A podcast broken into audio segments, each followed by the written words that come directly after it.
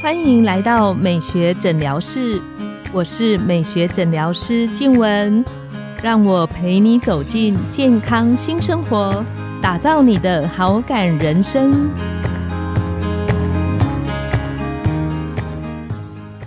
Hello，各位听众朋友们，大家好，我是你们的主持人静文。欢迎来到美学诊疗室。今天这一集的题目，我个人非常喜欢，其实也非常的需要，叫做松弛肚皮烫平术。这应该是我们每个女生，甚至可能男生心里面的期待，因为其实不只是生产之后，包括像体重快速的变化，都很容易出现会有松弛肚皮的这个问题。那今天我们特别邀请了整形外科。陈建鼎医师来和我们线上的听众聊聊，这个松弛肚皮真的有机会可以把它烫平吗？我们请陈医师跟线上的听众打个招呼。Hello，各位听众朋友，大家好，我是雅风主北诊所的院长陈建鼎医师。陈医师他也是台大医院新竹分院前整形外科的主任，专精在面部年轻化跟产后妈咪美型的这个部分。那陈医师也这一系列跟我们聊到很多啊，妈妈应该怎么保养，还有不管是体重的变化啦，或者是生产之后肚皮松弛的情形。那我想要特别请问陈医师，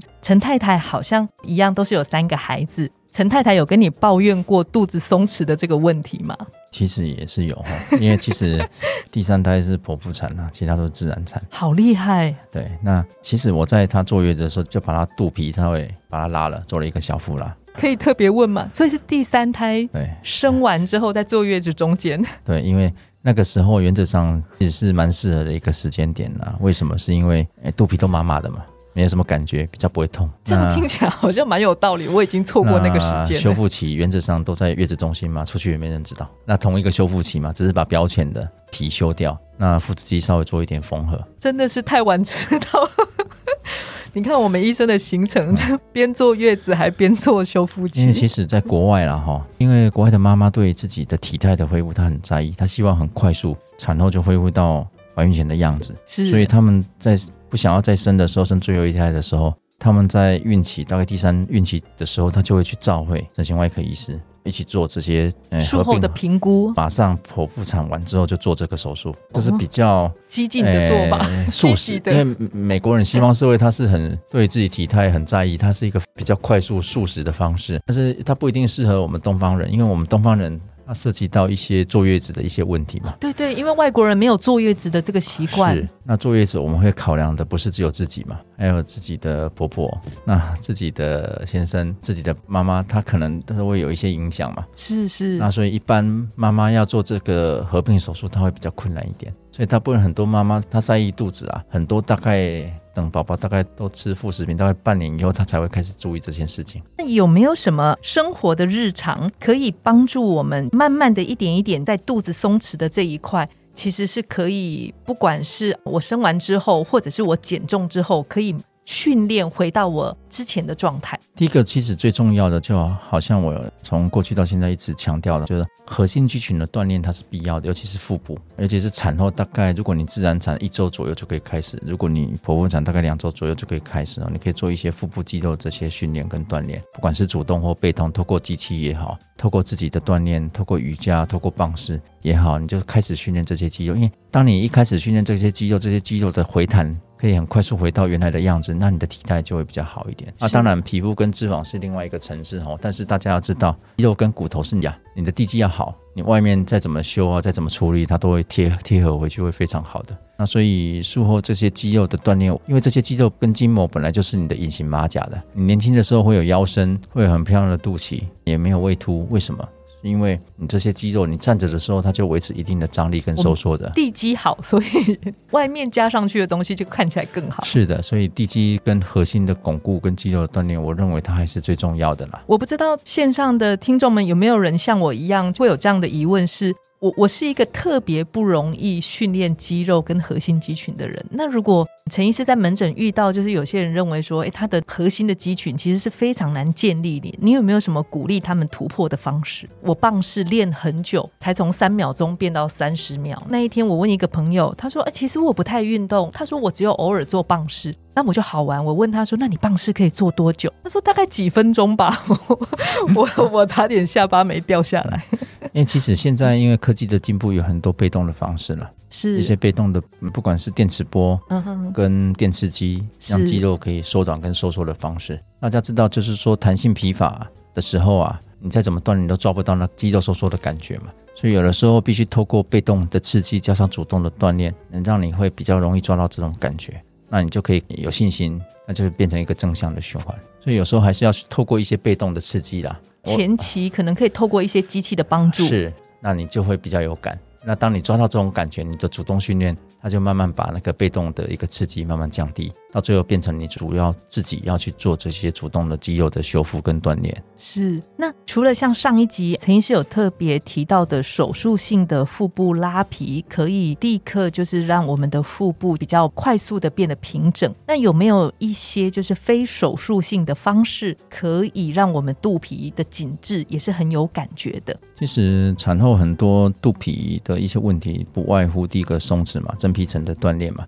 第二个是脂肪的堆积嘛，是那这两个其实有一些方式可以让它非手术的方式可以让它比较好啊。第一个就是比如说无线射频的这些电波，不管是哪一种电波，它给给它能量，这些能量它的穿透如果比较深，你的脂肪它就会变得比较薄嘛。是，那穿透比较浅，它就集中在这些真皮层啊，对你的真皮层的胶原蛋白刺激，会让你的妊娠纹比较好。是，那皮肤的松紧度它就会增加，松弛度就会改善啊。当然，这是大概无线射频的方式。那还有另外一种就是热能，借由一些比如说针嘛，它可以刺到你的组织里面去，不外乎也是热能去刺激这个胶原蛋白哈。比如说像有一些。孟菲斯还是一些机器也好，它就是透过这些原理或魔方也好，透过一些很小很小，你比较不会痛的这些针嘛，刺到这些组织里面去，让脂肪可以凋零。再加上真皮层可以得到一些热能的刺激，那胶原蛋白制造就会比较好，那就可以改善你的这些诶皮肤跟脂肪堆积跟皮肤松弛的这些问题。现在有一个蛮新也蛮厉害的一个武器叫超能电浆，那我们可以请陈医师跟我们来聊聊什么是超能电浆吗？超能电浆它应该就是深层的电波。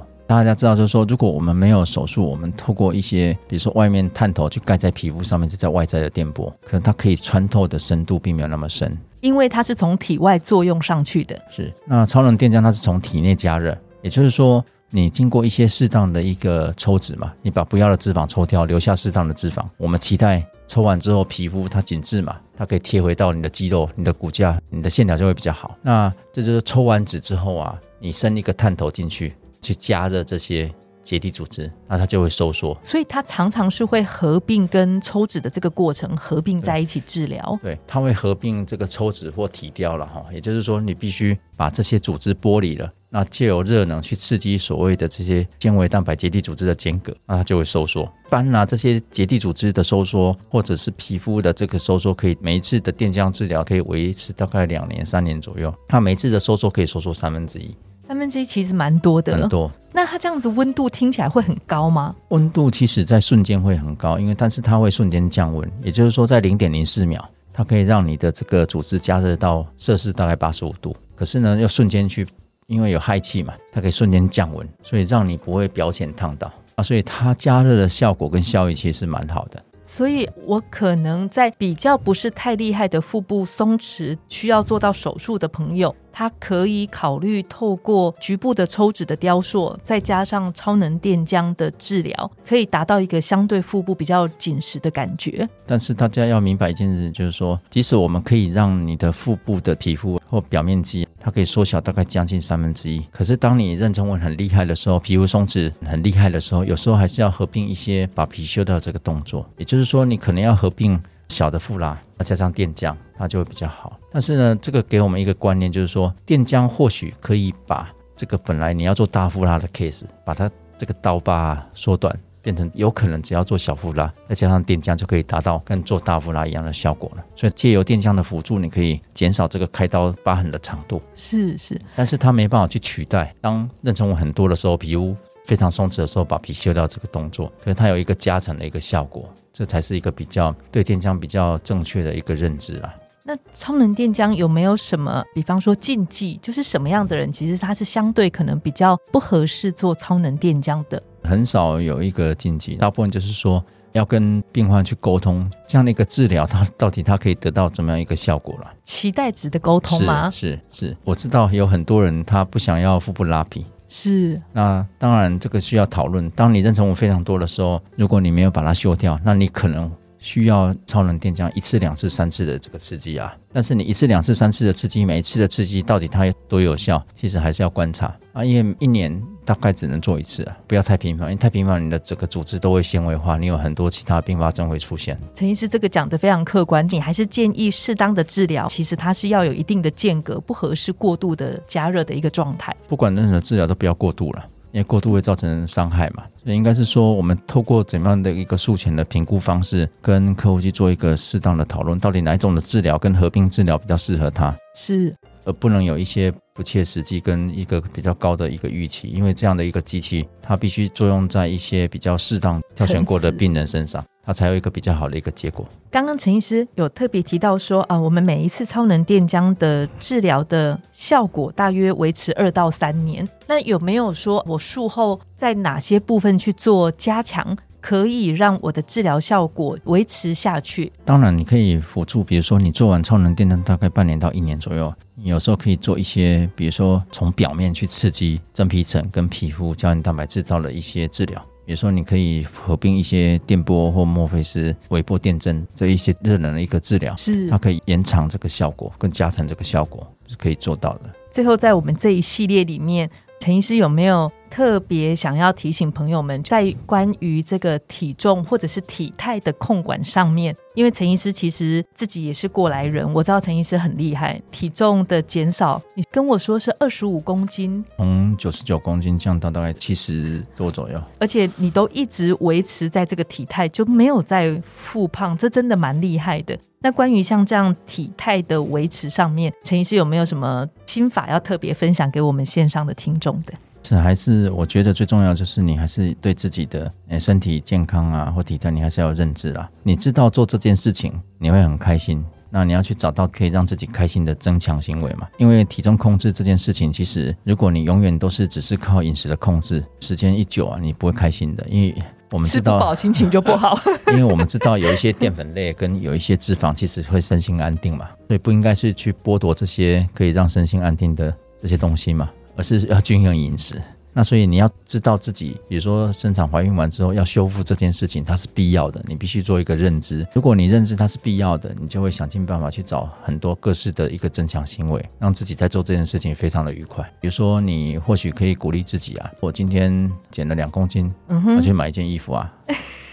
好像不错哦，是，然后再减两公斤，再换另外一套衣服啊，或者是说你可以跟先生一起去做运动啊，那可以聊天啊，心情很愉快啊。也就是说，每个人他的这个让自己可以持续做这个行为的增强行为啊，哈，必须要找到这个方式，每个人都不太一样。那当然，我只能提供我大概我自己的这个方式，但每个人都会找到他自己适合的一个方式。那我认为这个增强行为它是非常重要的，因为它可以让你持之以恒的不停的做下去。我觉得陈医师这个分享很棒，就是找到让我们自己快乐持续做下去的一个动力的来源。今天我们的节目到了尾声，我们下次见，拜拜，拜拜。